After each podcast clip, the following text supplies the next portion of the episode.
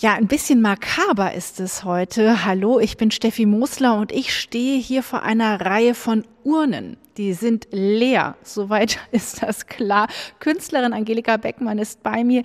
Die hat diese Urnen kreiert und das sind keine von der Stange, keine, die ich im normalen Beerdigungsinstitut kaufen kann, sondern die bestelle ich bei Ihnen und die haben Sie heute hier in der Kirche St. Johannes in Petersberg ausgestellt. In der Region gibt es bisher nur eine Privatwerkstatt, in der Unikate hergestellt werden, also Urnenunikate aus Naturstoffen. Wir gucken jetzt mal, wenn Sie sagen Naturstoffe, will ich mal schauen, wie sich so etwas anfühlt. Das ist natürlich jetzt ein bisschen ungewöhnlich, hier an Urnen zu klopfen. Das ist Keramik oder um was für äh, ein Material handelt es sich? Also in dem Fall ist es Ton aus dem Westerwald. Das ist im Grunde Erde, natürlich verfeinerte Erde und sehr niedrig gebrannt.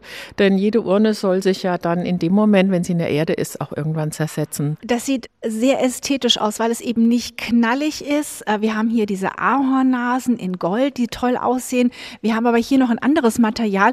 Das ist eine Art Pappmaché, haben Sie verraten. Diese Urnen besorge ich mir als Rohurne und die stehen dann bei Gestaltungsmöglichkeiten, sind die für alles offen.